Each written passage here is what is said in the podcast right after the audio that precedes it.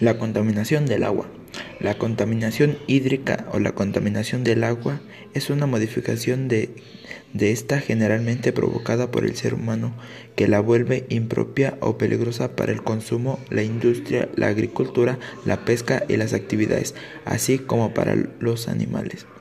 Causas de la contaminación del agua. Calentamiento global, deforestación, actividades industriales, agrícolas y ganaderas, basuras y vertidos de agua fecales, tráfico marítimo, derrames de, de combustible.